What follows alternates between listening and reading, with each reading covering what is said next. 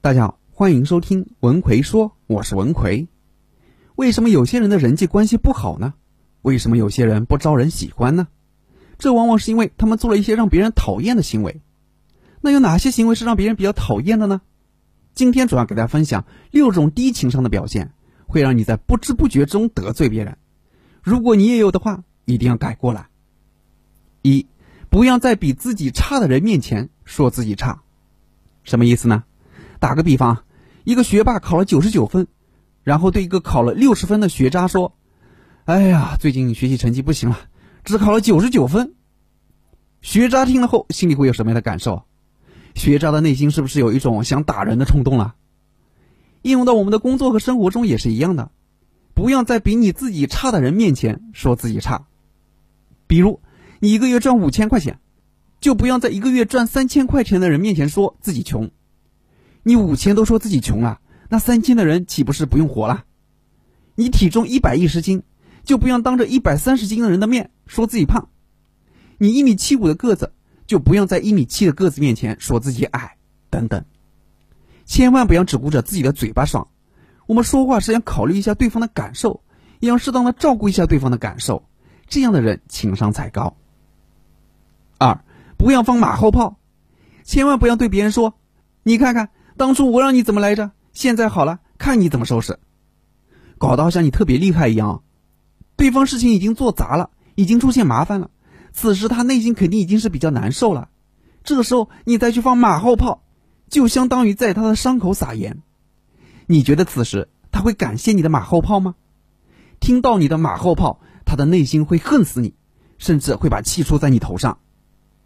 所以，当别人出现困难的时候，虽然当时他没有听你的意见，但如果此时你能适当的安慰他几句，他反而会觉得，哎呀，自己当时为什么没有听你的呢？反而会觉得你这个人真不错，你的目的不就达到了吗？三，跟别人分享你的成功时，一定要带上一点点你的惨。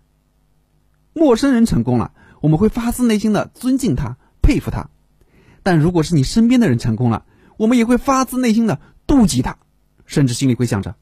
就他这样的人，凭什么成功？这可就是人性。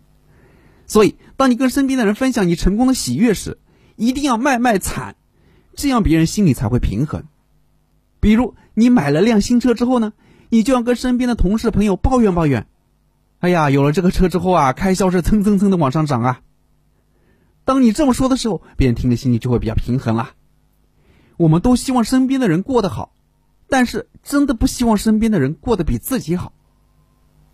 四，安慰他人时，不要给对方出主意，而是要给对方希望。无论是在工作还是生活中，你给别人出的主意，最后基本上都是馊主意。为什么这么说呢？在工作中就很好理解了，术业有专攻。你觉得你对他工作理解的比较深，还是他自己对自己的工作理解的比较深刻呢？你能想到的，他会想不到吗？生活中也是一样的，还有谁会比他更了解自己呢？所以，当我们去安慰对方的时候，不要去给对方出主意，给他希望就行了。比如，你朋友失恋了，被女朋友甩了，怎么安慰呢？是给他介绍一个新的女朋友吗？还是教他怎么去把前女友追回来？都不是明智的选择。你可以给他画一个饼，给他一点希望，安慰安慰他。趁这段单身的时间。多去提升提升自己各方面的能力，干点自己喜欢干的事情。等你升职加薪了，赚到钱了，什么样的还找不到呢？是吧？伤心绝望的人，他真正需要的是希望。五，一定要学会听懂别人的客气话。凡是对方讲话后面带一个“八”字，十有八九对方是在跟你客气客气。此时啊，你一定要学会拒绝。比如，下班了，同事跟你说。要不我开车送你回家吧，你可别千万一溜烟的就钻进别人的车里了，人家可并不是真的想送你回家。如果他真的想送你回家，他就会说：“来上车，我开车送你回家。”绝对不会多说一个“八”字。去我们家玩吧，我请你吃饭吧。凡是对方的话最后以“八”字结尾，你都要学会拒绝。六，不要经常拿小事麻烦别人。比如拿个快递啊，带瓶水啊，带份饭呐，蹭人家的顺风车啊，等等，这种小事自己能解决就自己解决，不要去麻烦别人。人情是用在关键的时候的，而不是这些鸡毛蒜皮的小事上。这些小事麻烦的多了，就会让身边的人讨厌你。好了，今天主要给大家讲了六个低情商的表现，有则改之，无则加勉，希望对你有所帮助。经常有学员问我，张老师，如何才能成为一个高情商的说话者呢？如何才能成为一个会说话的人呢？我在说话时一不小心总会在无意间惹别人生气，怎样才能提升自己的说话情商呢？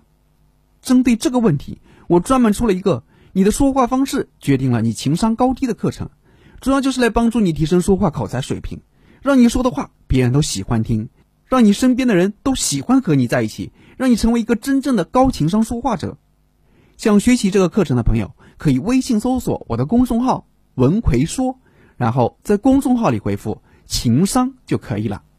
我在微信公众号“文奎说”等着你。